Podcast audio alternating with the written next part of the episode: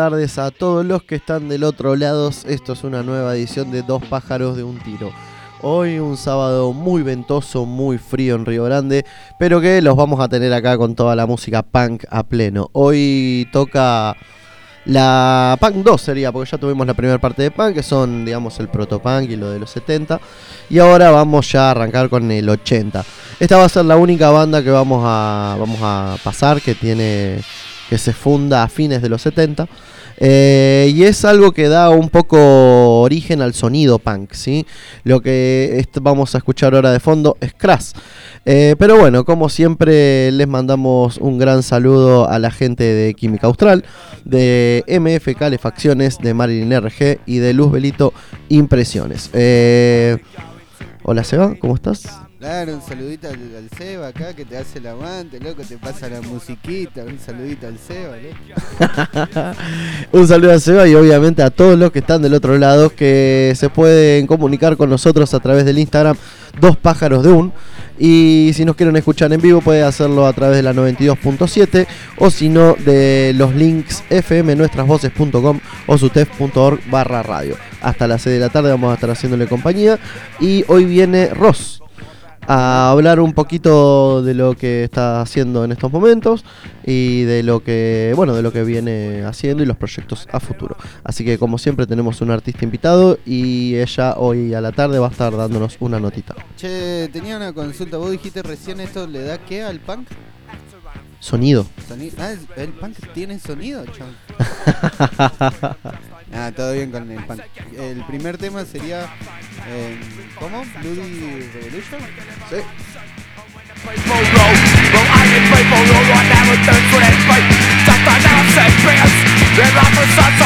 You indoctrinate the masses to serve your new regime And simply do away with those whose views are too extreme Transportation details can be left to British Rail. Where Cyclone B succeeded, North Gas will fail It's just the same old story of man destroying man. We've got to look for other answers to the problems of this land. You talk about crime power, we finance and control We speak of liberation, and when the people rule Well, ain't it people rule right now, we're doing for their faith. Just now, set fingers, they're up for such on me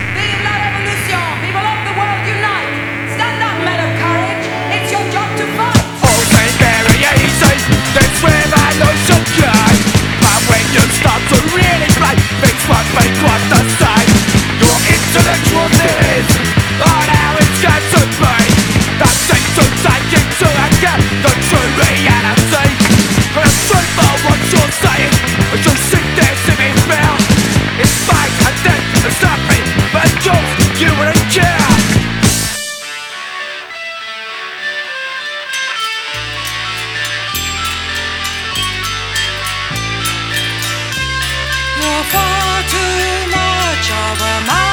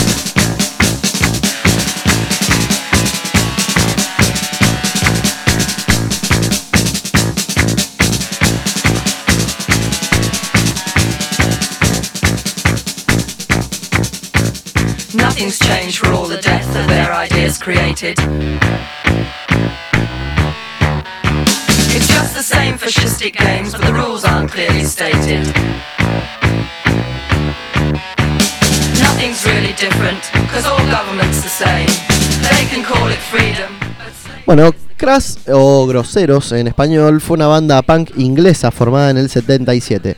Promovía el anarquismo como ideología política, modo de vida y movimiento de resistencia. Crass popularizó el movimiento anarco-punk dentro de la subcultura punk y abogó por la acción directa, los derechos de los animales y el ecologismo. La banda defendió y utilizó un enfoque ético de autosuficiencia, produciendo collages sonoros, gráficos, álbumes y películas. Crash también criticó la cultura mainstream e intentó subvertirla con mensajes que promovían el feminismo, el antirracismo y el pacifismo. La banda fue crítica de la misma subcultura punk, así como de la cultura juvenil en general. Crash promovía el tipo de anarcopacifismo que, que a la larga seguirían otras bandas de la escena punk. También se los relaciona con el género art punk debido a su uso de collages de cassettes, de gráficos, de grabaciones con palabra hablada, poesía e improvisación. Eso es lo que estamos escuchando de fondo, por eso la música suena re loca, ¿no? Suena, suena como música inglesa rara, no, no, no necesariamente punk. Em, me hizo acordar mucho a Cruel Chan. Sí. ¿Viste? Re. Este tema de los eh, redoblantes, ¿viste? Tipo marcha. Claro, y ese es un tema escocés. Así que, bueno, nada, debe tener sus influencias también en la actualidad. Sí, sí, seguro. Eh, de hecho, es una de las más importantes. Así que bueno, los dejamos escuchando un poquito más de Crash en esto que es el especial de Punk de los 80.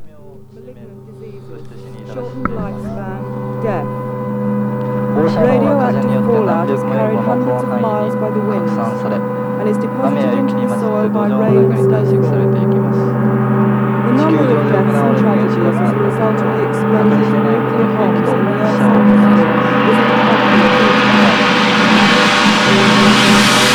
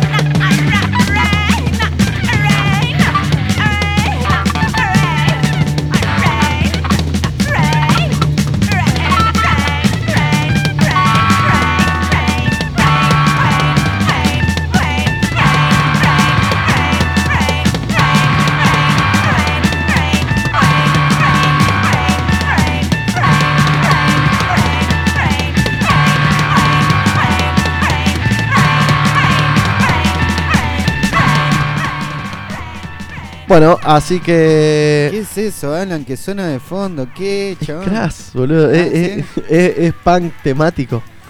Y esto es. Y sí, es, es una de las referencias punk más importantes, podríamos decir. Eh, el punk tiene una gran cantidad de subdivisiones al interior, ¿no? Eh, una de ellas es el anarcopunk, que es lo que estamos escuchando ahora, que son grupos que enlazan su música con temáticas o prácticas anarquistas. El grupo pionero fueron los británicos Sex Pistols, pero los de Kennedy o Crash fueron las que más influyeron en una temática anarquista, plenamente anarquista. O sea, viste que siempre relacionamos al punk con la A de anarquía y, y- y como que se hace mucha referencia al anarquismo y al punk. Me parece mucho que es por la influencia sindicalista que tienen los británicos, ¿no? Y eh, de- Creo que el sí, anarcosindicalismo viene de, de, de esos países, de ese país, si no me equivoco. el sindicalismo, así como movimiento obrero, tiene también su subgénero punk, que se Mirá. llama Hoy. Hoy. Así como... Ah, claro. eh, relacionado con las temáticas... ¿viste? Eh, claro. De AC/DC, ¿viste? Que- El de TNT. De una. Eh, el, el subgénero hoy está relacionado con la temática skinhead, ¿sí? Suele asociarse a la clase obrera y o a los hooligans, ¿sí? Algunos ejemplos pueden ser Cockney Rejects, Jam 69 y Blitz. Vamos a pasar a lo de Jam 69. Ahí si Wikipedia nos deja. Los skinhead de esos son re nazis, ¿no? Eh, no, no necesariamente, no necesariamente. Sí se, se- hay una hay una tendencia de derecha a los cuales se le denomina boneheads, eh, cabeza hueca, sería. Eh, y sí, pero e- es, es, es, es parte también del movimiento punk. Hay punk de derecha, claramente. Es, es toda una secuencia raparse, ¿no? Sí, claro, claro, claro. El movimiento skinhead del original es obrero y viene del sindicalismo. Tiene mucho que ver con el punk porque son cosas que se dan un poco a la par, tiene que ver mucho con la juventud y con el rock, pero eh, principalmente con el movimiento obrero. Nada que ver con el anarquismo, que es lo que estamos ahora. El anarquismo básicamente te, te dice, no importan los gremios, no importa el sindicato, no importa el trabajo en general. Es genial cómo confluye ahí el ska también, ¿viste? Muy bueno. Toda sí. esa época y géneros y surgimiento de movimientos sociales también. Claro, Porque el, el ¿cómo es? El ska es muy de, de los jamaiquinos que vivían en, en Inglaterra, ¿no? Que venían de las colonias. tal cual. Entonces, Tal cual. Eso es re loco porque también tienen su vestimenta, ¿no? El- los pantalones de Los tira- tirantes, los tiradores. tira- tiradores.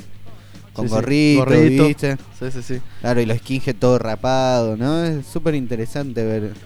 Vamos, Este- a, vamos a hacer un especial reggae ska. Eso está bueno porque hay un montón para hablar de eso. Creo que merece un, un especial propio. No, pero me imagino yo, no sé, nunca me crucé a mucha gente de ese palo, pero te vas caminando por un lugar y de repente veo un pelado. Seguís caminando y ves un chon con el tirolesa, así, con los tirantes y un gorrito, ¿viste? Con- A mí se me, me, me impresiona observar el, Está bueno. Claro, ¿no? Esos movimientos no solamente hablan a través de su música, sino que también a través de su gente, ¿no? De la estética, tal de la cual. estética, claro.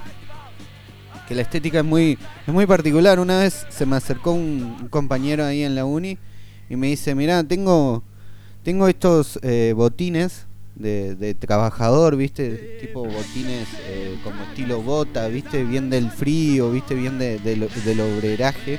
Ah. del obreraje. Y me dice, ¿sabes por qué tengo los cordones amarillos? Me dice, por el anarquismo. Ah, listo. No, sí, increíble. Viste que ahí en la uni te podés cruzar cada historia. Sí, Eh, sí, sí, Eso es lo interesante de la universidad también, ¿no? Escuchar a la gente. Eh, y resulta que este chabón tenía la- las botas estas bien de, de construcción, ¿viste? Y eh, los cordones amarillos en representación a eso, ¿no? Todo un movimiento, toda una estética que va de la mano. Me quedó ese recuerdo ahí. Totalmente, totalmente.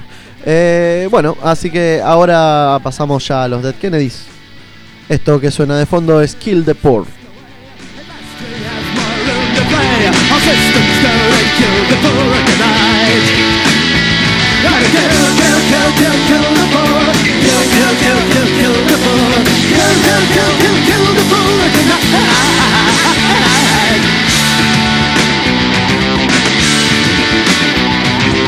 Cycle of champagne Your crime rate's gone to again. A life's a reason you must right Jane Fonda on the screen today Convince the liberals it's okay. So let's get dusted and so in the night. Oh, oh, oh, oh, kill, kill, kill, kill, kill the poor. Kill, kill, kill, kill, kill the poor. Kill, kill, kill, kill, kill the poor. Kill, kill, kill, kill, kill the poor Kill, kill, kill, kill, the poor Kill, kill, kill, kill, kill the poor tonight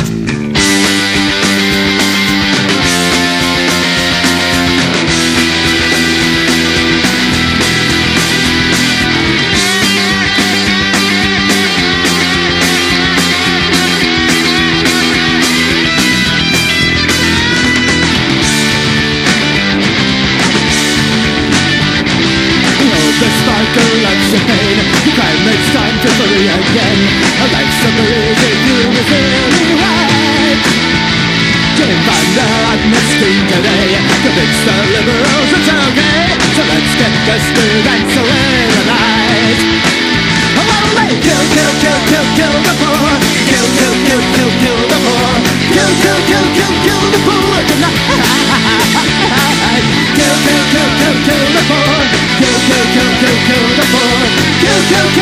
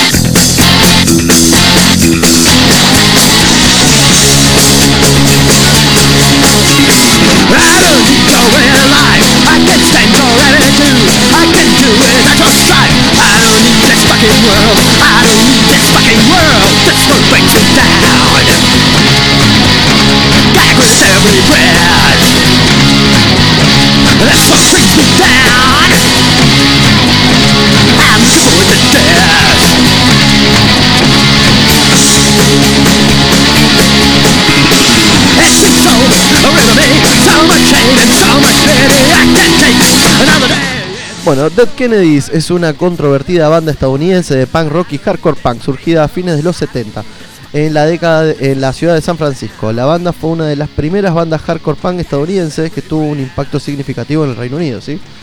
Las letras de Dead Kennedys eran por lo general de naturaleza política, satirizando figuras políticas, tanto liberales como conservadoras, y la autoridad en general, así como la cultura popular e incluso el mismo, el mismo movimiento punk. Esta combinación de sarcasmo, sátira, humor negro en sus letras lo diferenciaban de otras bandas punk de la ideología política de izquierda, ¿sí? Estos eran bastante zurditos, pero les gustaba más romper las bolas, hablarlo de manera eh, dándole poca relevancia como haría un buen anarquista, por decirlo de alguna manera. Claro, como que el anarquismo y las posiciones más de izquierda se lo toman muy a pecho y vos estás diciendo que esta Exacto. persona eran como, sí, es una mierda, pero bueno, no. Pero bueno, vamos a hacer igual. música. Claro. Y punk, eh, punk yankee. El punk yankee siempre fue mucho más, más tranqui, menos, menos político, por decirlo de alguna manera. Claro. Eh, lo que sí es verdad es que los Dead Kennedys es lo que va a sentar las bases de lo que después va a ser el skate punk o el punk californiano, que de eso vamos a hablar, no sé si la semana que viene, pero va a haber un especial de eso.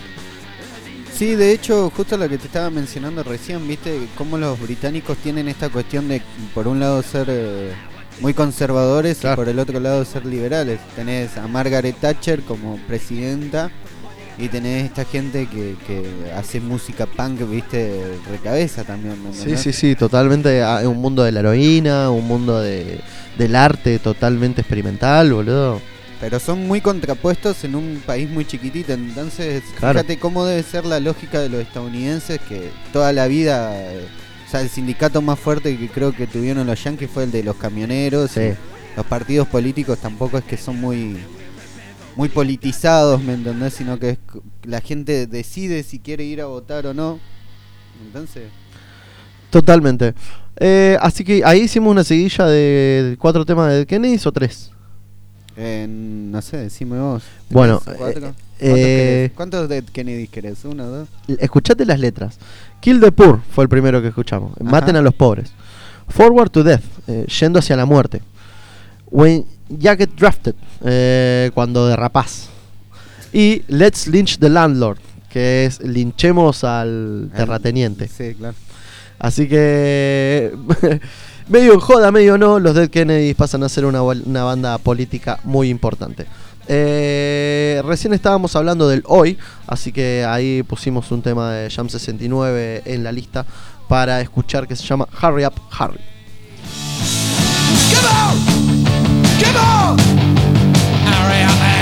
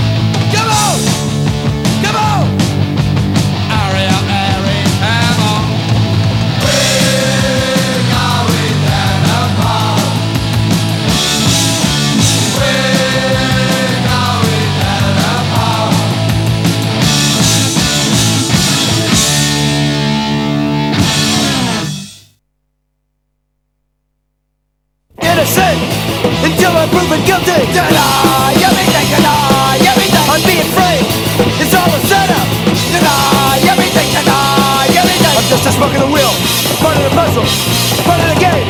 I'm being brave, innocent, till I'm proven guilty. Then I.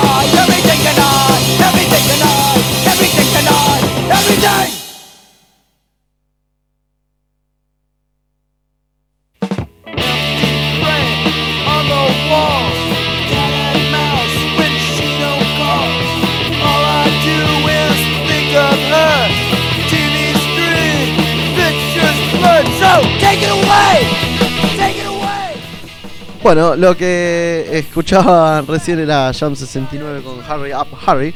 Eh, apúrate Harry, sería. Eh, y ahora estamos escuchando Circle Jerks, una, una también de las bandas más importantes de la narcopunk. Eh, lo que escuchaban recién era un tema de 20 segundos, sí, un tema de 20 segundos. Y también es una de las bandas más importantes en, en este subgénero de la narcopunk. Que eso ya va a ser más o menos lo que vamos a estar hablando hoy. Eh, es importante eh, sobre la narcopunk, ¿sí? Es importante saber que se escribieron muchos libros de punk, y acá traje algunos como para si alguien quiere interiorizarse. Eh, por favor, mátame de Lex McNeil y Gillian McCain.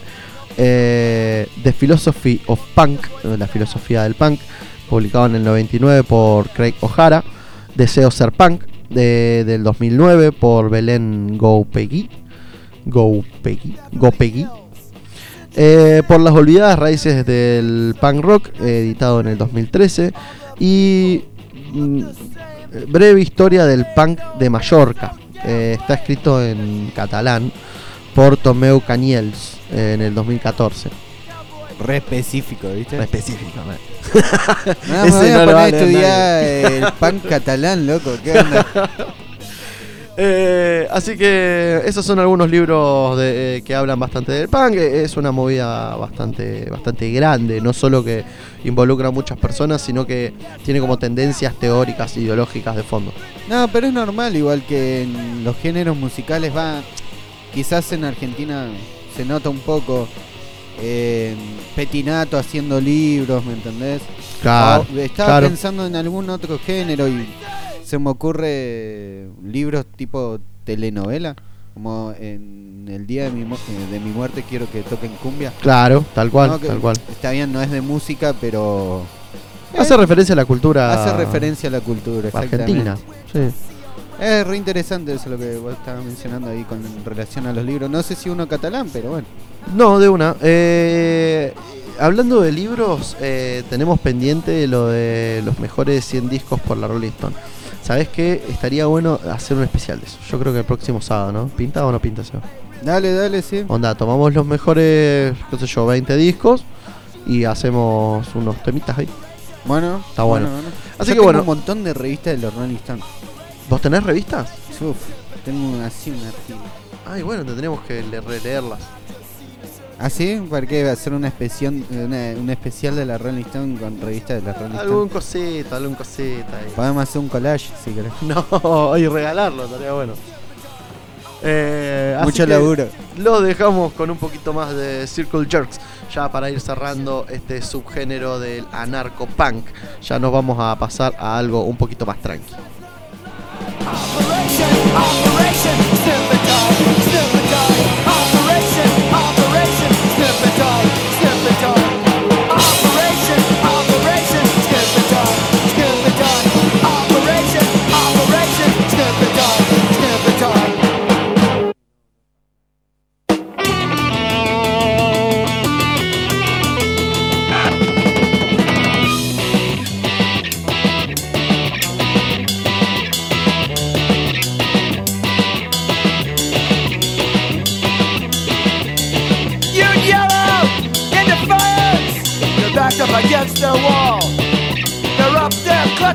God's bad.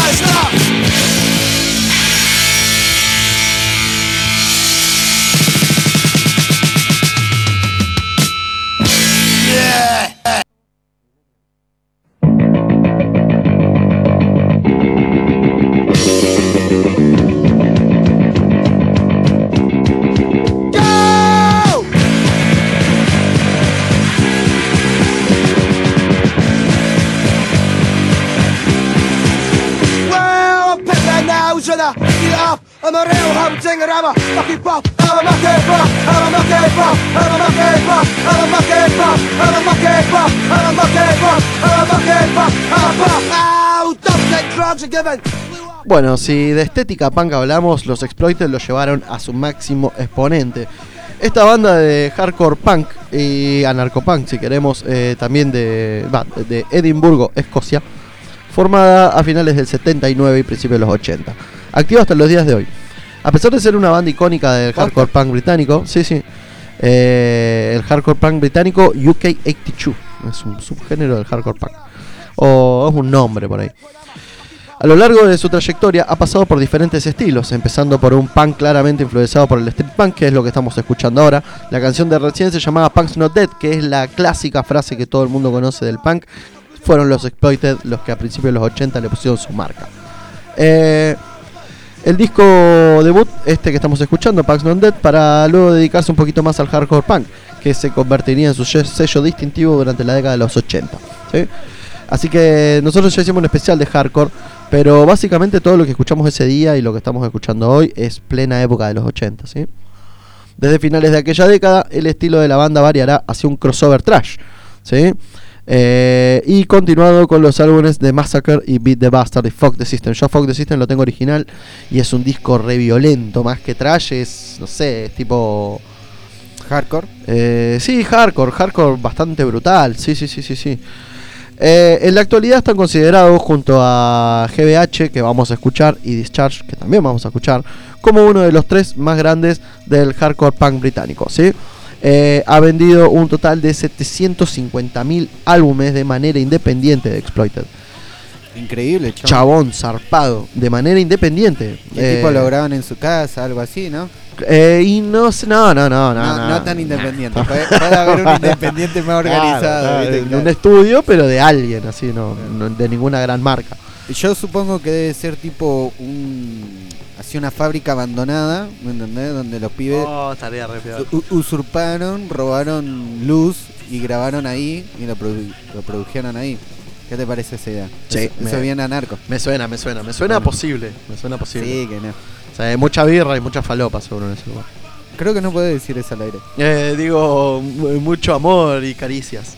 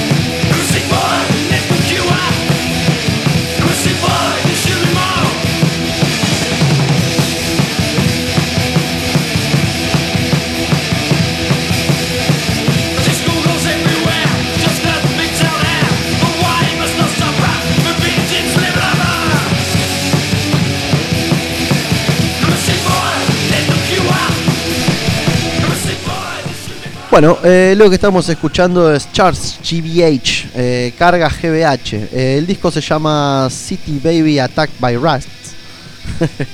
Ciudad bebé atacada por ratas. Alto título. ¿eh? la, la placa está la, la imagen de la portada también está muy buena. Supongo que ellos deben ser las ratas. No sé, no, no sé, no, no, no, los políticos. Ah, bueno.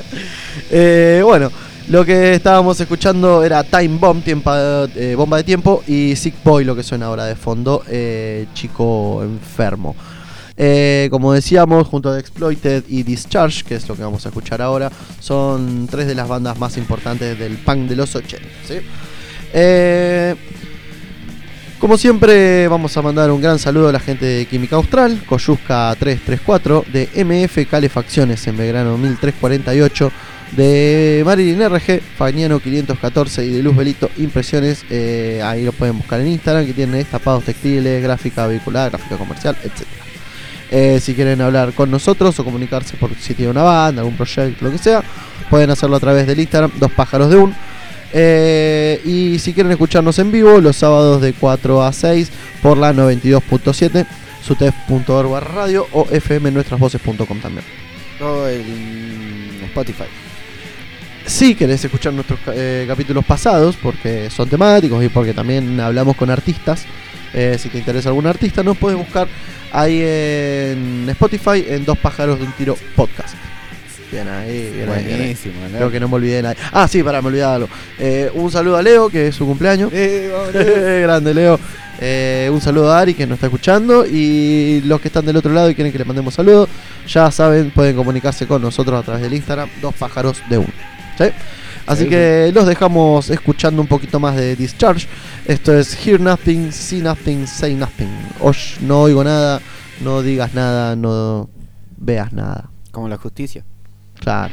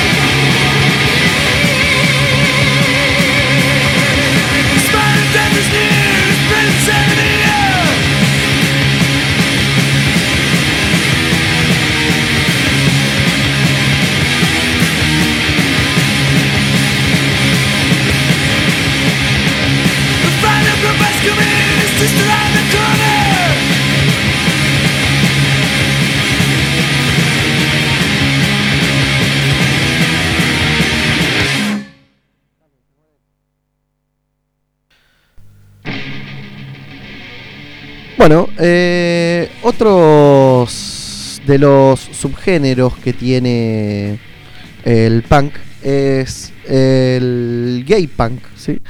O queer punk, en serio. Eh, también tiene un subgénero que se llama horror punk. Eh, es uno de, que conocí de chico cuando realmente no sabía que el punk se subdividía. Y, y los conocí con los Misfits. ¿sí?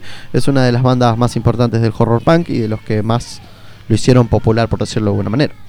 Pero también hubieron otras bandas, como la que estamos escuchando ahora, eh, que quisieron hacer este, este estilo horror punk. eh, sumando un poquito a la onda ochentera, que en el 80 estuvo muy de moda el cine de terror, ¿sí? Eh, el horror punk se caracteriza. Pero antes de eso, también déjenme decirles que estuvo la movida gothic punk, ¿sí? que obviamente es el punk con el movimiento estético gótico y con la música gótica. Y el straight edge, ¿sí? grupos que abogan por el no a las drogas y algunos a favor del vegetarianismo, ¿sí? donde Minor Threat eh, fueron unos, eh, unos pioneros. Esto escuchamos el día de hardcore. Eso Eh, es muy yankee igual, tengo entendido, ¿no? Sí, no estoy muy seguro, pero sí, suena medio yankee. Realmente no, no sé. Es medio mundial hoy en día, pero de dónde surge no, no lo busqué muy bien. Lo que sí sé es que en los 80 se hicieron populares todas estas subculturas punk, ¿sí? Así que ahora estamos escuchando 45 Grave, que sería la tumba 45. eh, y este tema, ¿cómo se llama, Seba? Algo de party. Party time. Tiempo de fiesta.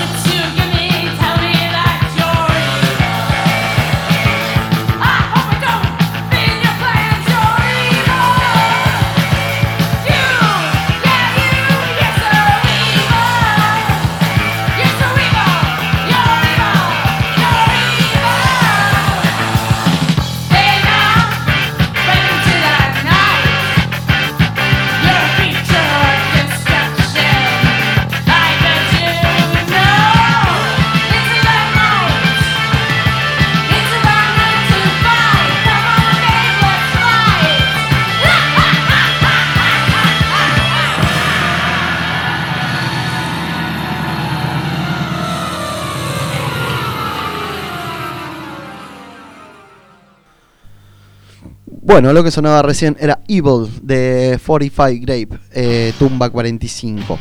El horror punk se caracteriza principalmente por sus letras relacionadas con las películas de terror y de serie B, y toda la imagen que las acompaña, como zombies, ghouls, vampiros, esqueletos. Su estética y su música es muy similar al death rock, eh, usando maquillaje, peinados, eh, como el Devil Lock, el famoso de los de los Misfits, que es, es un peinado rockabilly pero extremo, que tiene el- como el, el hop hacia adelante. Sí, me acuerdo una vez haber ido a Mostaza y ver una banda de punk con... Sí, eh, los Astro Zombies. Tenía el... No, no sé si los otros zombies, era otra. Los Astro Zombies lo hacían. ¿Eh? ¿También? Sí, ¿De sí, una? sí. Claro, se pintaban, ¿no? Claro, sí, sí, sí, y tenían ahí el, el famoso Devil Lock. Algunas bandas más famosas son los Misfits, los Creepersin, Goblins, Demon's Drive y 45 Grave, ¿sí? 45 Grave. Eh, así que el último subgénero que es el skate punk, eh, que está relacionado al punk californiano, a Offspring, a eso lo vamos a estar viendo otro día porque también es un montón y merece su género. Es su. Sí, su subgénero, por decirlo de alguna manera. Lo que. Lo que estamos escuchando ahora de fondo es The Misfits, ¿sí? una banda estadounidense de punk rock. Apa. Ya se termina el tema. Bueno, sí, pero no importa. Tremendo tema. Ta- Ahí está, ese sí, ese sí es de los Misfits, ese no, no queda duda. Eh, me convierto en marciano. Así que lo, eh, lo que estamos escuchando de fondo es los Misfits con unos temazos. I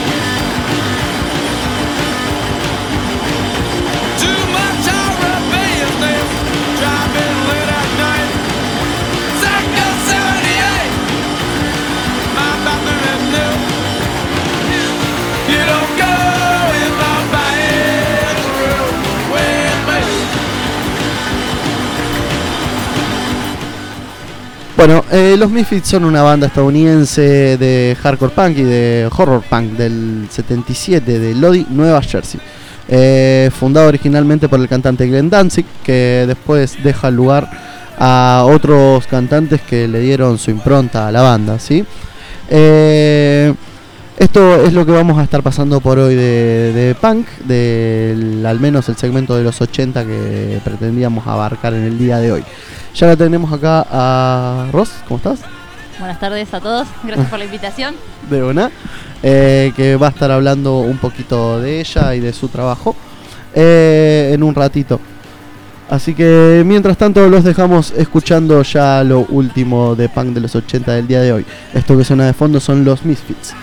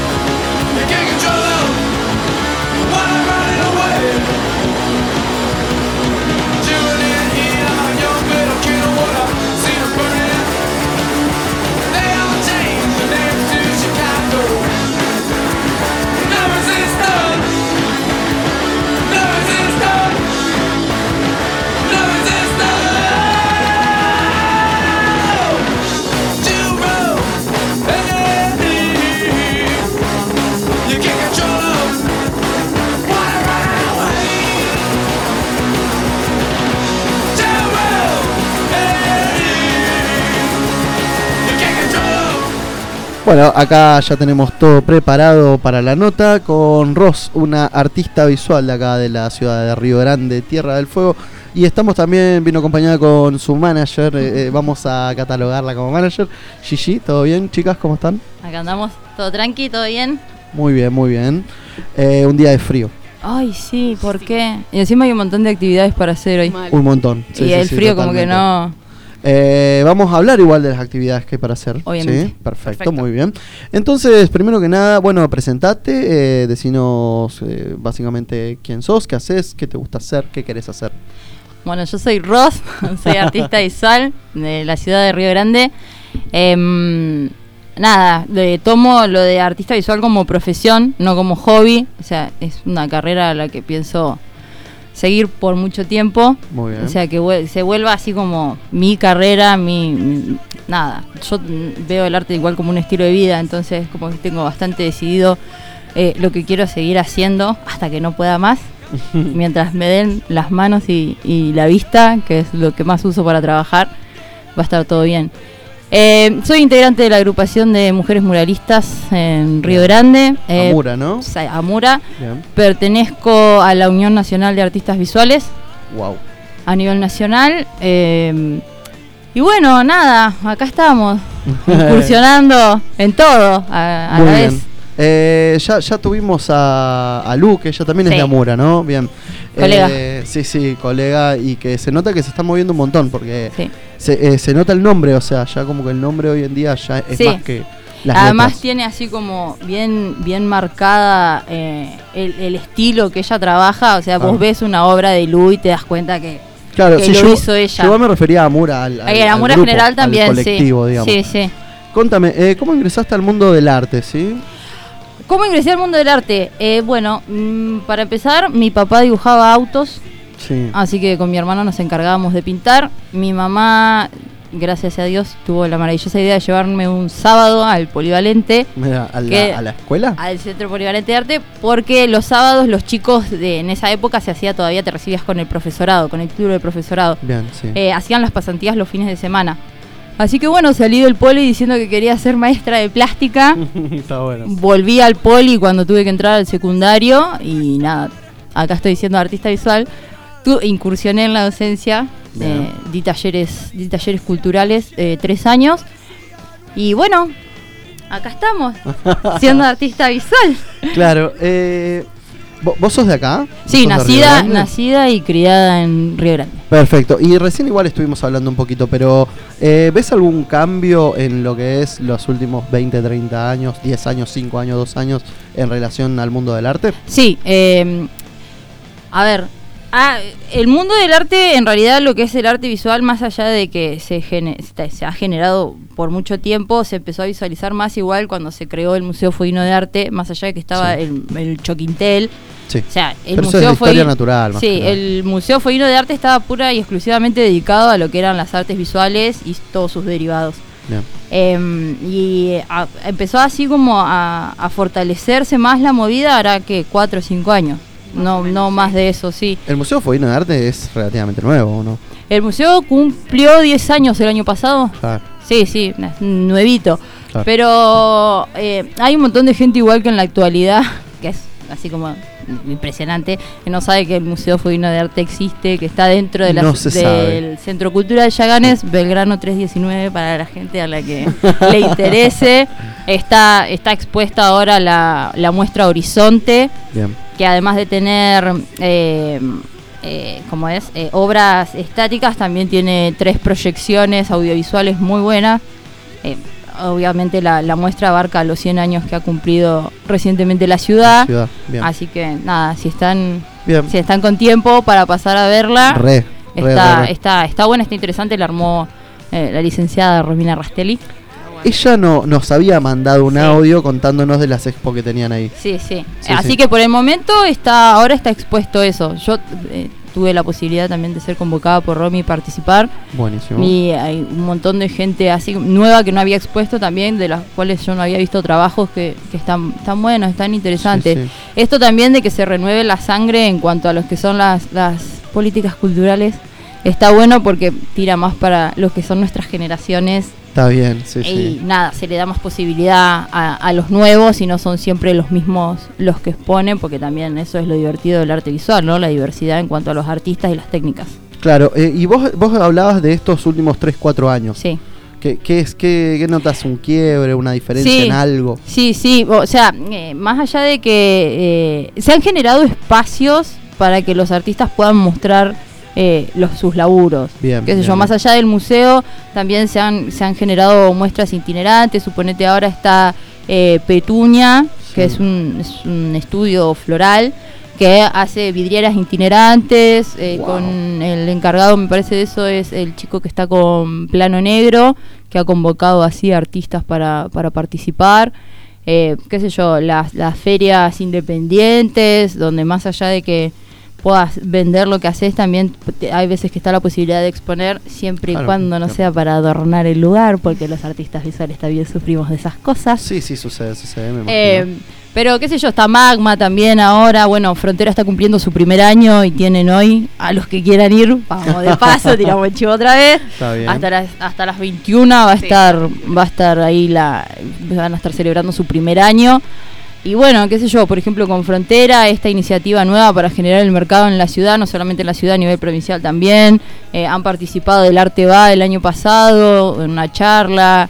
O sea, se está, se está abriendo un camino, se está abriendo un camino piola y además hay un montón de gente que también se está a- animando a hacerlo, ¿viste? Bien. Una bien, cosa bien. diferente, o sea, vos podés mostrar en redes sociales lo que haces, pero otra cosa completamente diferente es poder incursionar completamente Sí, en sí, sí. todo, De una manera, ¿no? de una manera más práctica. Sí, de poder, qué sé yo, exponer y, y dar a conocer el laburo así bien con gente que, más allá de que ahora hay pandemia, ¿no? Y todo eso, y los protocolos y todo, pero qué No, sé yo, pero una generar exposición un... de arte se puede hacer tranquilamente. Sí, sí, generar, generar eso de que la gente vea que acá hay... Que no solamente son fábricas, Sí, eh, totalmente. Artistas visuales hay un montón, yo lo he dicho un montón de veces, y son todos de primer nivel. Mira, Entonces buenísimo. lo demostramos cuando se hizo Curva en 2018, que se pintó el Margalot. ¿El Margalot es? El de las El- chacras No. No, No es el Margalot, no es el otro. El, ¿Cómo se llama? No es ¿Cuál de todos? Chacra 2. El Chakra 2. el deportivo. El, ahí está, el, el El depo- polideportivo. el polideportivo. Está bien. Sí, sí. ahí, bueno, eso, trajeron artistas. Ah, hay, claro, están los murales. Claro, ahí, trajeron claro. artistas de Buenos Aires, que esa es otro, ese es otro tema también, que Ese yo es un estoy así tema. como Sí, Sí. siempre como que lo de afuera es mejor que lo que tenemos nosotros acá. Hablamos de eso eh, cuando vinieron unos chicos que, que hacen rap y les pasó eso. Les pasó que les llama la atención que la gente de afuera tenga tantas posibilidades y que pueda cobrar tan caro. Más que nosotros. Me parece que igual hay Claro. como un quiebre hace un par de años, con más allá de lo- del arte visual, con todos los tipos de arte. Sí. Hay una generación nueva que bueno, que está como reclamando su espacio. Claro, además que lo toma como una profesión. Total. Eso es otra cosa también. O Eso sea, es se tiene muy que, importante. Se tiene que entender que la- las, las personas que trabajan en el arte, nada, lo toman como profesión y no como hobby. Eh, mira, acá hay una pregunta muy interesante. Eh, ¿Tuviste problemas con la ley en algún momento por pintar? Porque, a ver, para la gente que no, no, no la conoce, ella es más muralista. Sí. Eh, pintar murales, eh, todos sabemos que es, un, es algo muy lindo, muy artístico, todo lo que quieras, pero que en general vos tenés el muralismo mainstream, Sí. el que viene todo legal, con ley, etcétera, y el muralismo que no, que claramente que no, que se hace de noche, que se hace ahí en lugares, en determinados Sí. lugares. Contanos como un Bueno, eso. En realidad es eh, el muralismo versus el graffiti. Claro. En sí, realidad sí. lo vandal, que ya no es tan vandal, Hoy en día ya en no. algunas... Sí, no- Depende. Sí. Porque es como s- si vas al cuestionable. arriba del Hay un cap, gris, hay un gris. Claro, sí, hay, unos ah. grises. Eh, Sí. Suponete, eh, con el tema de- del muralismo no, porque en realidad el muralismo eh, es algo que, que es académico, se aprende. Bien, O sea, mirá. Yo tenía, en, yo en el poli lo que hice fue eh, pintura mural. Entonces, nada, o sea, yo Claro. aprendí todos los pasos para hacer el muralismo. Lo que tiene de bueno el, el graffiti, de la adrenalina esto de que, bueno, sí, Sí. en algún momento puede llegar a caer la cana y decirte, eh, ¿qué estás haciendo? ¿Qué me pasó? Gracias a Dios había pedido permiso a la pared, salió la dueña y dijo, no, no, yo, yo la autoricé. Ah, mirá. Pero viste que ves la lucecita azul y es Claro, como que sí, sí, sí, te quedás, como, ¿qué está pasando? Pero bueno, nada, la, el tema es ese igual. O sea, eh, lo que tiene el graffiti es que parece que viste, parece que rayaste. Sí. Sea particular, sea privada, esté todo ok, o sea, nada, vas y rayás. El muralismo es diferente, o sea, Vos tenés que elegir el lienzo. claro, ¿no? elegís el lienzo, Bien. armas boceto, elegís colores.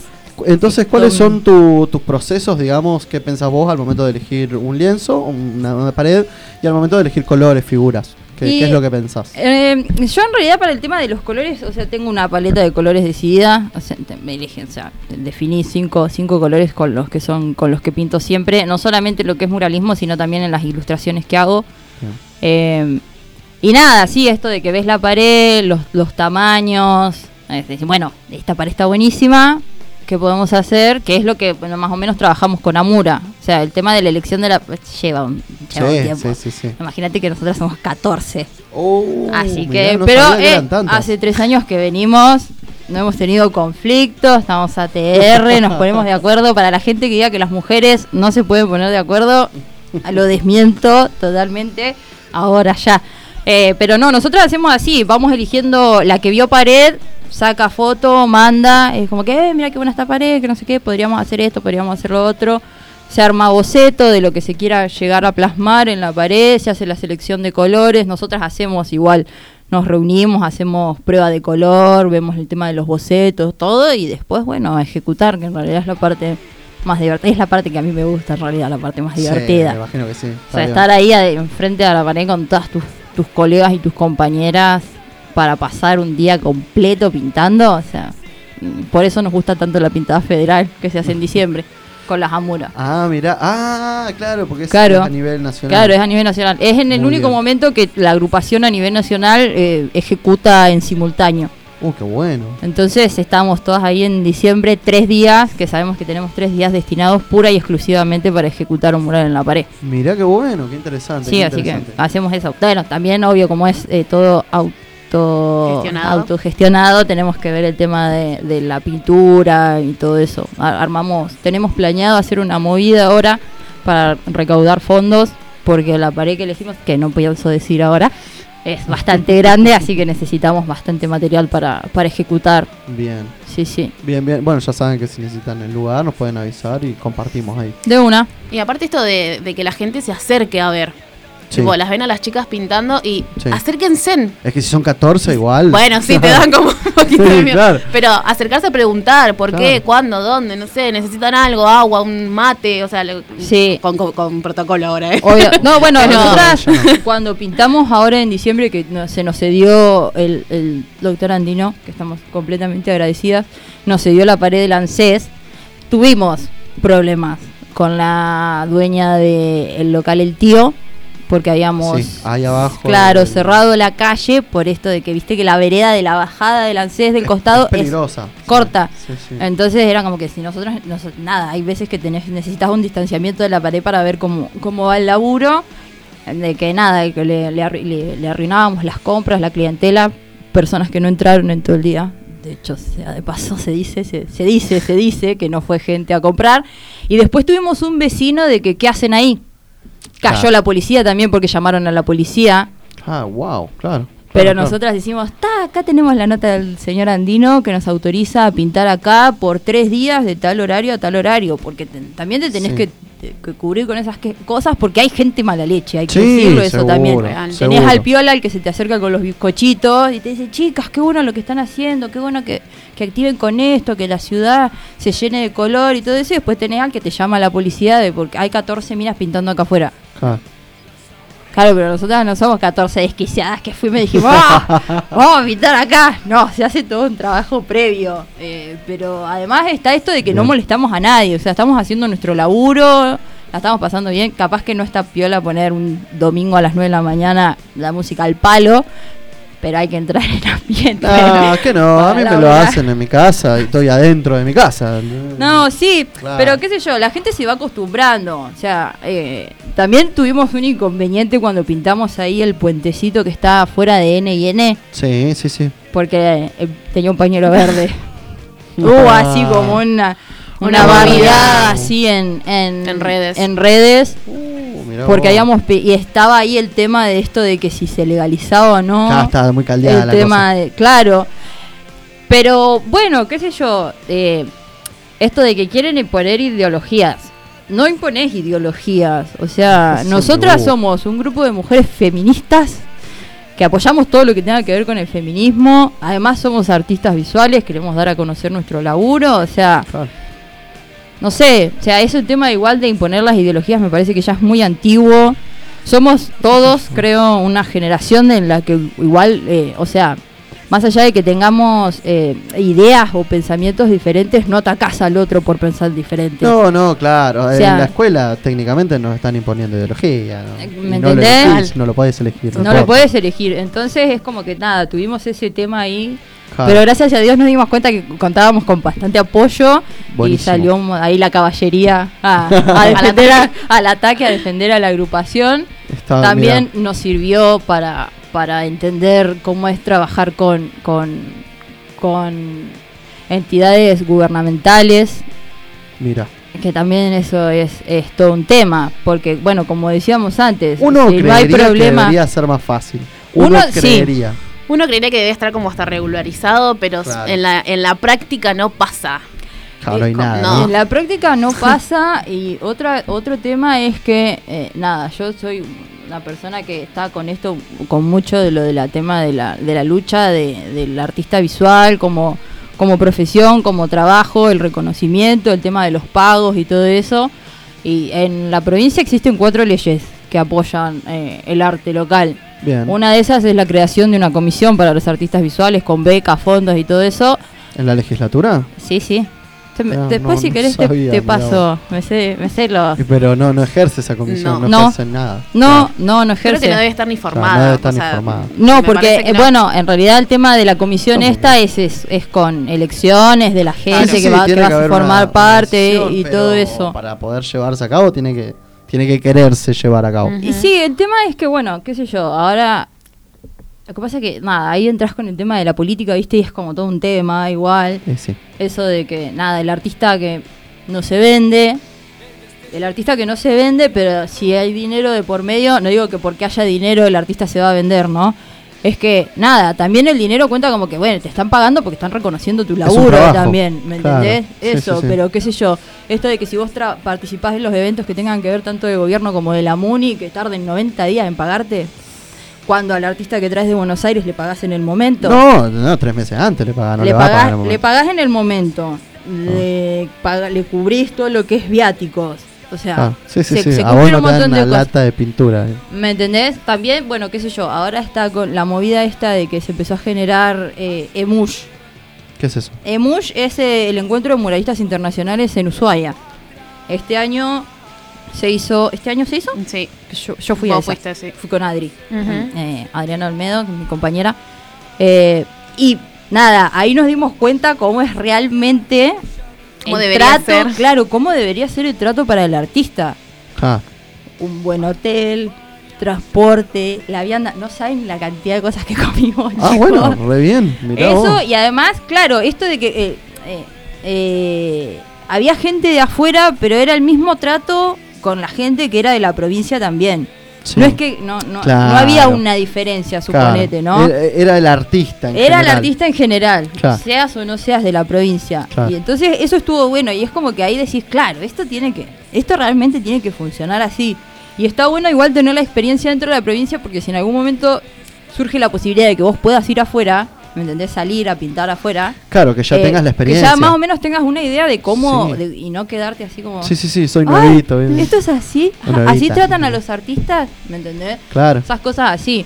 Ahora Claro. se le está dando importancia, pero nada, hay que ajustar, hay que aju- seguir ajustando. Bien, buenísimo. Bueno, la presencia de varios colectivos o varias agrupaciones Sí. se supone que debería ayudar a este proceso, ¿no? Sí, sí. Contanos un poco de cuáles son tus planes a futuro. Vos como artista, que si tenés algo planeado, si, si tenés como algún objetivo, alguna meta, algo, algo así identificable. Uy. Hoy sí. Difícil, difícil, difícil. No, yo tengo, o sea, no quiero, no me quiero morir trabajando en administración pública, o sea, no quiero, no quiero llegar a jubilarme eh, habiendo trabajado únicamente en administración, que ahora es lo que me da dinero, o sea, Claro. porque, bueno, pues madre, hay que alimentar a- al niño, pero no, mi idea es en algún momento, más allá de llegar a ser reconocida eh, por lo que sé hacer, sino eh, también esto de que eh, apoyar al- a, a los otros, ¿me entendés? Empezar a abrir caminos para otros, qué sé yo, esto de que eh, creer que uno puede no es, no es que sos un creído, No, porque no, no, no. está eso igual, la sociedad No. tiene eso de que si vos, vos crees en vos mismo y en lo que vos haces, sos un creído. Sí, Puede hay ser, que, hay que ser, hay que ser, hay que ser sinceros. Está, está. Ahí está, Está existe, existe. Y yo tengo más que nada esto de que nada, o sea, si querés salir a pintar y salir a pintar, si querés mostrar lo que haces y vos estás conforme con tu laburo, en realidad no te tiene que importar lo que digan los otros porque te tiene que gustar a vos. Claro. Entonces también esto de que dale para adelante, o sea, no, no, no hay que frenarse. Y más que nada es eso, qué sé yo, tengo eh, ganas de que acá los artistas visuales remonten más de lo que están remontando, se les dé más importancia de las que se, está, se les está dando, o sea, eh, se han invertido en un montón de cosas en cuanto a lo que es lo deportivo, suponete, que es el ejemplo que doy siempre. Que Sí. está bien, o sea, está todo piola porque a los chicos que, que hacen deportes en la isla, que son bastantes en realidad, Sí, sí, eh, está buenísimo porque, porque los bancan. Obviamente la tuvieron que remar para que eso pasara, ¿no? Para que tuvieran su colectivo para poder viajar, que les dieran los uniformes, sea o no sea durante una campaña política, porque también está. Muchas veces también está se ha eso. autogestionado. Sí, se ha autogestionado. eh, se autogestiona y cuando ves que no necesitas de otros es ahí cuando los otros que es como que chicos, acá les traemos sí. las 40 remeras que pidieron hace un año y medio, pero bueno, estamos ahora en campaña y ¿Me entendés? Y no tiene que ser así, tiene que ser algo como que te- tendría que ser normal ya, ¿me entendés? Esto de que si vos largás un- una convocatoria o un evento eh, para los artistas de cualquier rama, no solamente del arte visual, porque eso también está. Los chicos que, que hacen música, suponete cuando salió lo del lo de la grilla de los artistas que iban a venir de Sí, sí, afuera, de eso hablamos. ¿me entendés? De eso se armó, mi papá es, eh, es músico, ¿me Sí, entendés? sí, Y periodista. Y periodista, pero eh, es músico. Ah, dejémoslo acá que es músico, eh, guitarrista. Eh, qué sé yo, esto de que eh, o sea, un montón de artistas, todos sabemos el presupuesto que, que, que conlleva traer tantos artistas, Encima lo dicen, lo dejaron en claro. lo dejaron Lo en dejaron claro, re en claro. pero esto de que también... eh, y a los artistas locales, a los músicos locales, no les vas a pagar a los que le estás pagando a los de fuera. No te digo que, bueno, un dividido, no, porque tampoco, o sea, boludeces no. Pero, qué sé yo, hay que darle importancia igual, porque cuando arman eventos así de fines de semana que convocan a las bandas, ¿me entendés? Que las bandas te dicen que sí, no te cuesta nada. Claro. ¿Me entendés? Si vas a poner un fangote de guita para cierto evento, trata de tratar a los artistas locales, que son los que te hacen poder mover en esas políticas culturales alguna que otra cosa, de la misma manera que podés tratar a los de afuera. Claro. sí, ¿Me sí, entendés? sí, No se tiene que- No está ni cerca. No se tiene que generar, no se tiene que generar, generar esa, esa diferencia. Es como que no, yo no le veo sentido. Porque, a ver, vos traes al artista de afuera una sola vez, pero vos tenés a los artistas locales siempre acá, tiempo, ¿me claro. entendés? Para convocar. Y habiendo, me parece que una ley que dice que cada artista nacional, no sé, acá por ejemplo Tierra del Fuego tiene que tener el artista nacional y el artista local como telonero. Un y está bien. Creo que va a haber teloneros locales, pero viste. Pero es, es como que tampoco se sabe muy bien, Claro. es como que bueno, sí, pero no, es como medio... Lo que Lo, pasa que, es lo que- que por ahí puede llegar a dar bronca es que eh, desembolsamos un fangote de guita para, bueno, un montón de bandas, todo lo que vos quieras, pero acá vos pedís un micrófono y, Y no te lo dan. un año, ¿entendés? Pero sin embargo, para un evento. Yo estuve, yo estuve en eventos donde pedías una botella de agua y no te la querían dar. Claro, no. Entonces, ¿viste? una botella de agua te estoy pidiendo, Sí, no sí, te estoy sí, sí. pidiendo un cable que sale un montón de plata. La gana prende fuego todo. Sí, sí, sí. Po- Podemos estar un buen rato charlando Sí, nosotras de eso. no, no, no, no, no nos empantanemos en la política. No, no, pero es que es algo que se tiene que decir igual. Si la política quiere, co- eh, eh, eh, a ver, Real. engancharse de lo que son los artistas locales, que se enganche, pero que se enganchen como corresponde. Claro, sí, sí, haciendo valer, ¿no? O haciéndose va- haciendo valer el arte local. Sí, sí, ¿Me totalmente. entendés? Porque hay un montón de artistas locales que son conocidos fuera de la, de la isla, ¿me entendés? Que no tienen el reconocimiento que tendrían que tener dentro. Entonces, viste, si es para llenar che, espacios, y no lo hagas. ¿Me entendés? No lo hagas. Si no le vas a darle importancia al artista que estuvo eh, dos días, eh, dos días ensayando, vi- viste, ocho horas para poder tocar en tu evento de fin de semana. Del artista visual que estuvo una semana haciendo un cuadro para exponer. Eh, de los fotógrafos que se prepararon, viste, que cargan batería y todo eso para ir a estar parado cinco horas en tu evento y sacar buenas fotos. Claro. Viste, es como que ya está, ya, ya está. Y estamos hablando de gente que se formó en la isla. Claro. O mira, sea- sí. Iba, iba a ir una A tu, a tu propio ciudadano no lo, está- no lo estás cuidando. Claro, sí, sí, sí. A eso me parece que Que aparte como- lo impulsás a que en otras provincias y en otros países lo reconozcan, ¿no? Total. Es lo, es lo importante. Eh, ¿cómo, ¿Cómo pensás esta cuestión de hacerse conocer eh, en Río Grande? O sea, la pregunta nosotros siempre le, le preguntamos a los artistas, eh, ¿qué tan fácil o qué tan difícil crees que es eh, darse a conocer hoy en día? Puede ser a nivel Río Grande, a nivel provincia, a nivel mundo, como que en general. El, el tema es que yo eh, aparecí.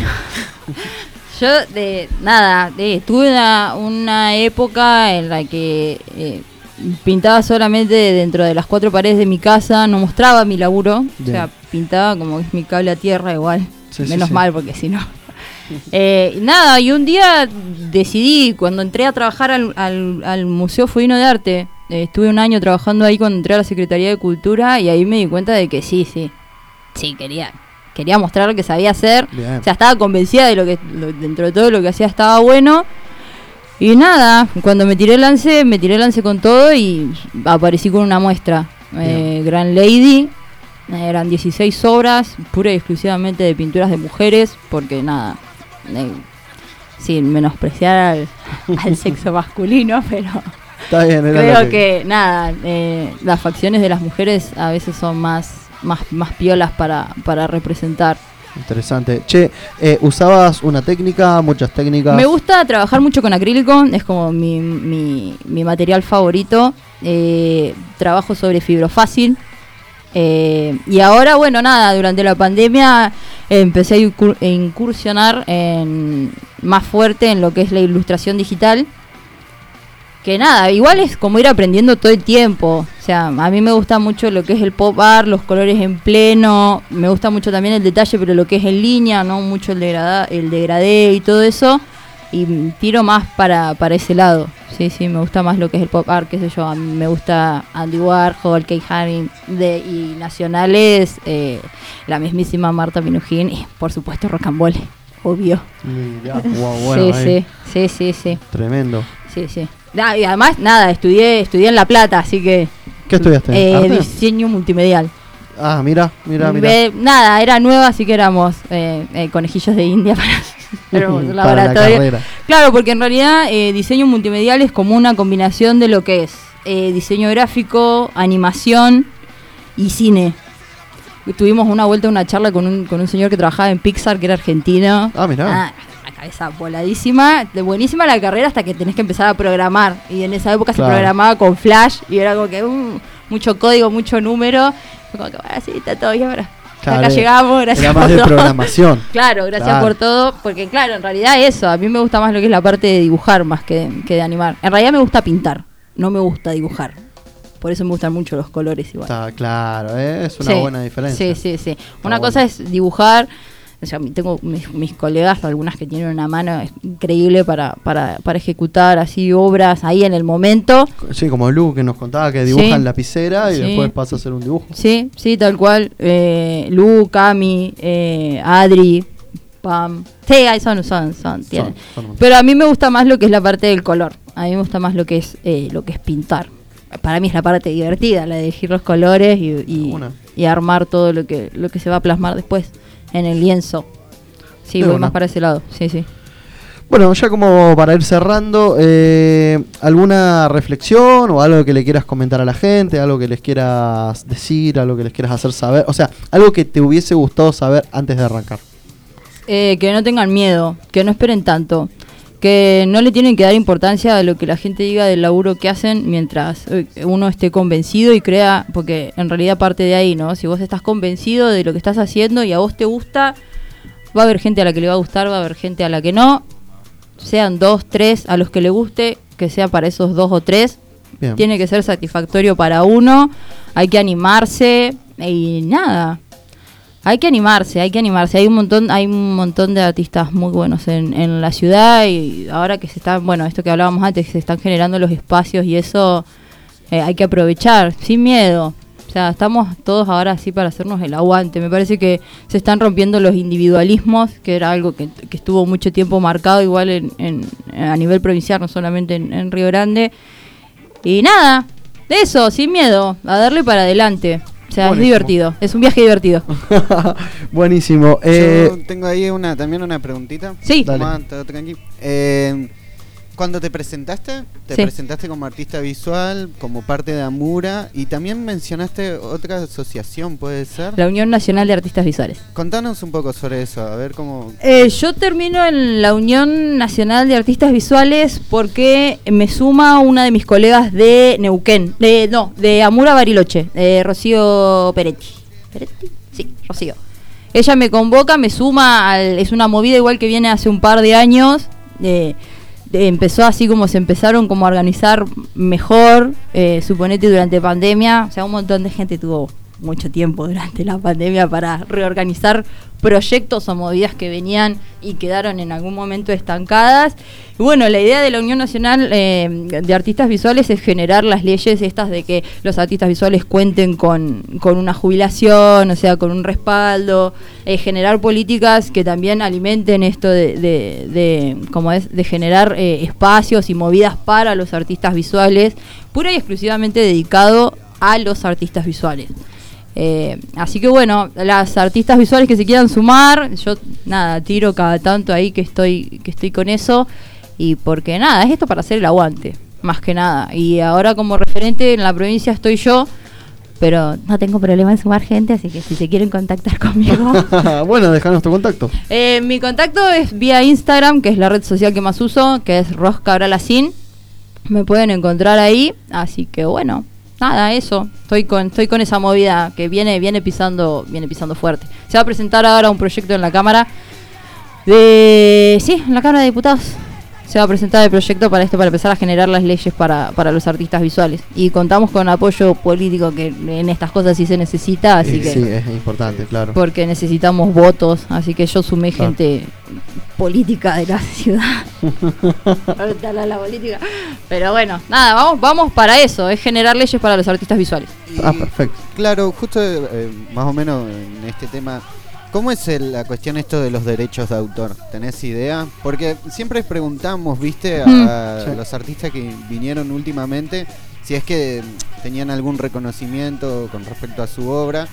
Eh, legal, ¿no? Como Si tiene no- algún copyright. Claro, algún copyright. Y eh, nos pasó la semana pasada que vino una eh, poetisa, una, Mm. una chica que, que leía poemas. Belén Ahumada, no sé si lo conoces. Ay, sí, Belén, sí, fuimos, co- fuimos colegas. De una, y ella, bueno, nos mostró un libro y nos contaba sobre las editoriales, cómo mandó eh, su libro a la editorial, que bueno, cuesta su dinero, pero que después tiene el libro impreso, bien bonito, que lo puede vender también. Sí. El tema con, el, con lo del copyright es que vos tenés que legalizar tu marca, tu firma.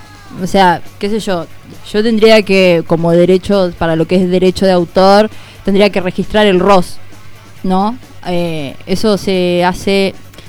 Yo había averiguado Mm, todo esto. Sí, como que tenés que pagar una, una cuestión Claro, para, para la autorización, que- sí, esas cosas. Nada, cuestiones que- legales, viste, mucho papelerío y todo eso, pero más allá de eso, igual eh, con el tema de esto de las originalidades y todo eso, ya se inventó todo, así que por favor, con el tema de esto de que sos poco original, la tendríamos que también que cortar, porque nada, a ver, ya existió un Da Vinci, ya existió un Andy Warhol, ya existió un Picasso y todo derivó desde ahí. No hay mucho más nuevo como para, para incursionar. Y esto también de que, eh, eh, de que, ah, no, se copió de Menganito, se copió de Pepito. Ponele, a ver, una cosa es hacer exactamente lo mismo que la otra persona está haciendo, y otra cosa es tomar como inspiración y cositas de otros artistas para vos poder terminar de formar el estilo que querés mostrar. Yo tenía un libro que se llama Cómo robarle a un artista, ¿me entendés? O sea, es como que no sé, yo en el, en el polivalente nosotros hacíamos réplicas de, de- de pinturas importantes y estaba todo bien. Entonces, si está todo bien dentro del colegio, que es académico y te están enseñando, supongo que no tiene que haber problema afuera a la hora de que vos quieras agarrar cositas de varios de varios artistas así como para poder armar lo tuyo porque eso, esa es otra cosa también en general para los artistas visuales no hay capacitaciones Claro, no, hay, no, no, no, no. hay seminarios, no tenés... eh, Tierra del Fuego cuenta con dos colegios de arte y la única... ca- El polivalente de acá y el polivalente de Ushuaia. Está, está bien. Y la única carrera así como más o menos que se acerca a lo que es el arte visual es diseño gráfico en el CEN 35. ¿Me entendés? No, no sé qué tanto artístico tendrá tampoco. Y eh, historia del arte en primer año es bastante piola. Ah, está bueno, quiero está quiero bueno. aclarar eso que Entonces, este, lo, lo mejor de que tuve yo, el, el único año que hice diseño gráfico fue fue fue fue eso, fue historia del arte, y- no, historia del diseño 1. Eh, pero, qué sé yo, o sea, porque además es esto, ¿me entendés? Ves a otros artistas, qué sé yo, ahora muchos muchos artistas han decidido incursionar esto de, de presentar cosas en, en YouTube, suponete, o los, los videos, eh, los live en Instagram, que muestran cómo hacen y todo eso. Después no puedes salir a decir, me estás copiando. Eh, No, pues, no, claro. o que otra persona, qué sé yo, en la pasada ve así lo que vos estás haciendo y digo, ¡eh, qué piola! A ver qué onda. Sí, todo bien. O sea, está todo bien. O sea, son dos. Nunca vas a poder hacer lo mismo. Claro, entiendo, entiendo, sí, entiendo. claro. Yo igual la pregunta venía más como para sí, saber. eh, me voy, perdón. No, está bueno, pero. Pero no, lo de la marca tenés que registrar tu marca. eh, entonces, cada vez que tu marca salga, o sea, tu nombre salga en cualquier lado que sea eh, público o privado, la persona que te nombró tiene que pagar por Claro. eso. Sí, sí. Sí, sí, sí. Pero bueno, acá eso no. Estaría bueno igual generar así como un.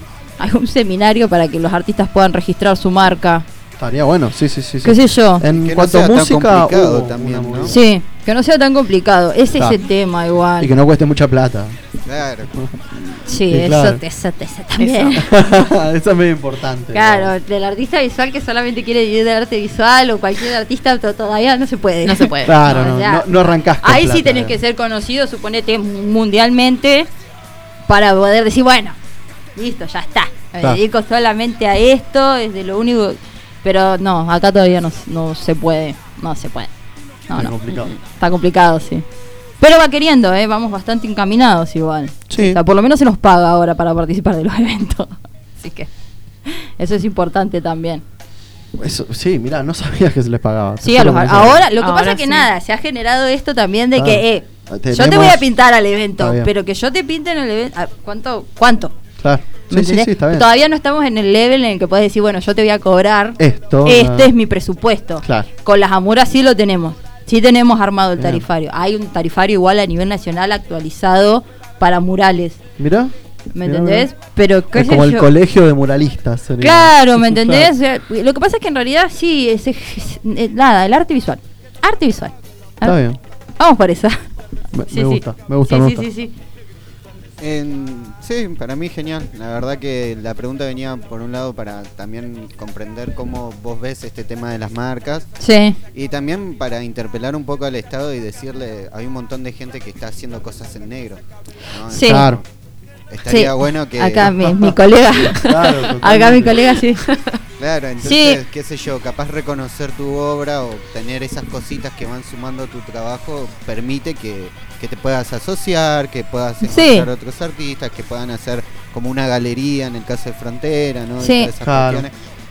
Nada, para sumar, digo. Sí, ¿no? bueno, para los artistas nuevos, igual que están incursionando, esto de presentarse en los eventos y la convocatoria, los tienen que hacer siempre y cuando se les pague. Porque también está esto de que somos un, par bastante los que ya no te participamos por amor al arte, Claro. porque ya no se hace más nada por amor al Está arte. perfecto, está perfecto. Y después tenés a los nuevos, que todos hemos pasado por eso igual, de que, uh, estaría, yo sí, y, te, y sí. No, no, bueno, pero vos te tenés que fijarte que las bases y condiciones tienen que estar así, así, así, que cuando vos te presentes, la atención hacia vos como persona y hacia tu trabajo tiene que ser así, así, así. O sea, hay que empezar a... a- Lo de las bases y condiciones, Mira. acá por Oh, lo sí. menos, ¿Qué? para todo tipo de arte, no sé, te- en, la- en el caso de los artistas visuales, se convoca, no sé qué, no te dice quiénes son los jurados, Ja. no te dice cuánto tiempo van a tardar en la curaduría, no te dice quién va a colgar, o sea, nada. poca información. Claro, sí, sí. Y eso en todo, en todas las ramas. Eh, Sí, o sea, las bases, un par de artistas y las Claro. bases y condiciones eh. son, son sumamente cuestionables. pero para lo que son los entes gubernamentales, en realidad. Los- la gente que hace las movidas, que es del ambiente y genera movidas para los artistas, vamos de nuevo, con cualquier rama, las, o sea, arma las bases y condiciones bien. y nos Claro. conocemos, entonces sabemos Entonces, quién, Claro. quién está a la cargo, quién sí, quién Entonces, no. y después tenés, qué sé yo, para esto de lo del centenario, para lo del centenario salieron un montón de convocatorias de ambas partes, tanto del gobierno Gobierno como como de la municipalidad. Eh, del Consejo Deliberante igual, había una, una movida, Ah, pero, ¿me entendés? O sea, ahora porque es el centenario, porque ahora sí de verdad nos necesitan. Claro, ¿Me sí, entendés? sí, Para todo. ahora, Ahora sí, nos necesitan. para ahora sí. Durante ¿Me 99 años nos Nada, vamos a ver. durante 99 años, viste, no sé, es como que cuest- cuestionable, todo Cuestionable, siempre, sí. siempre es todo cuestionable. bueno, Se vive solo bien. una vez. Está bien. Sí, tal cual, por eso. Y lo que sí en eventos y todo eso, preséntense porque si en algún momento quieren, eh, nada, postularse para una beca, tener un currículum artístico completo, o sea, tampoco te voy a decir que, no, montón- que empecé a acumular un montón de cosas, ¿no? Pero tener un arti mm, sí, una- Cosas un, como- un currículum artístico con seminarios, Ya. exposiciones, participaciones, eh, qué sé yo, si saliste, si se te mencionó en una revista, en un artículo, en un programa de radio, participaste de una feria independiente, fuiste parte de una muestra, to- todo, Todo eso, guardalo. todo eso se tiene que poner si tenés un certificado que compruebe o no, porque hay veces que solamente con fotos sirve igual. Nosotros no emitimos certificado. Nosotras, oh, bueno. Ay, bueno. Ah, Eh, Y no pagamos tampoco. Ah. Pongo una firma ahí. ¿Cuánto Voy a certificado poner una firmita ahí y ya está. Pero se me- ¿Se te salió? no me escucho. Ahí. ¿Me escuchan? ¿Ustedes me escuchan? sí, sí, ya ah, sí, bueno. Eh, nada, eso, todo lo que sea participaciones en eventos y todo eso, ahí está, ahora sí, que se acumule, eh, se tiene que plasmar en el, en el currículum, porque bueno, ahora también está eso de que piden piden el currículum artístico. Contá un poco, porque una vez pude observar un currículum de una persona que hacía arte y era muy particular. Sí. Era Sí. como tenía una presentación, ¿viste? No era como el típico currículum que vais y dejás en una fábrica. No, No, no. tenía fotos de lo Sí. que hacía, ¿viste? Sí. Y bueno, el cuanto a, qué sé yo, el currículum artístico es eh, lo básico primero del del artículo del currículum común, suponete nombre y apellido, edad, sa, sa, sa, sa, sa, sa, y después entra la biografía del artista, laburos y un así como Se arma como el portfolio. se llama un portfolio. Eso de dónde portfolio se llama. dónde participaste eh, claro. Claro, por ejemplo, en el caso de los actores arma un reel. Ah, oye, claro. Entonces vos tenés todas las participaciones del mismo actor en musicales, en videoclips, en películas, lo que fuera. Qué cheto, mirá. Sí. Sirve, de sirve hecho- porque en realidad eso Está bueno. es, es importante tenerlo porque nada, si en algún momento te querés presentar, eh, qué sé yo, esto, lo de la beca, suponete, pedir una, querer eh, postularte para una beca o querer postularte para un evento afuera, pues tenés que tener un, un respaldo, ¿me entendés? Para que nada, te dé puntos para que estés más cerca de que te den el ok para poder, para poder acceder. Claro. Así que nada, le recomiendo a todos los artistas nuevos que en todo lo que estén participando eh, vayan Anot- tomando, anoten. anoten, Sí. y lo tengan ahí actualizado lo, lo más posible. Si pueden tener fotos del evento, Claro, lo- sí, algo sí, sí. mínimo, todo suma. Todo suma. Todo sí. suma. Mirá, Sí, bueno, sí, buenísimo. eso para, sí. para la gente que está escuchando, sépanlo. Sí. Porque yo realmente me acabo de enterar de esto. No, sí, sí. Ahora Sí, sí, sí. ahora se pide, se, sí, se pide, se pide bastante en las, en los eventos que son fuera, por lo menos de la, pro- de la, De la o sea, la provincia. provincia sí, un max- algún que otro sí. Alguno que otro te pide. pide. Lo que pasa que nada, como nos conocemos entre todos, más o menos Claro, sabemos ya más o menos se sea, maneja la hemos, hemos, nos hemos movido en los últimos tres años todos, casi todos por los mismos lugares. Pero qué sé yo, para poder estar afuera, eh, sí te lo piden. Sí, te lo piden, te lo piden. Sí, te lo piden. De una. Bueno, ya este- se terminó la hora. Son las 6 de la tarde. che. Estamos. Nos tenemos que ir a Magma a cumplir al aniversario, Al aniversario de, de, frontera, de Frontera. Y a la noche en DUP Sí. hay un festival. ¿no es? Hay un festival a No, que, um, en realidad toca para Bonsai. Vayan a ver a- más allá de lo que haya ahí adentro, vayan a ver a Total. Paramount Bonsai. De- hasta- te- tenemos entendido que tocan tipo 10 y, 10 y media, media. para cerrar. Así que están todos invitados. Van a tocar también el 14 en Magma. En Magma. Tienen su evento, van a presentar todos sus, sus temas. Tien- tienen el disco, el Tienen CD. disco, así que también, Así que si, también ahí. si quieren apoyar arte local también, nosotras apoyamos a todos.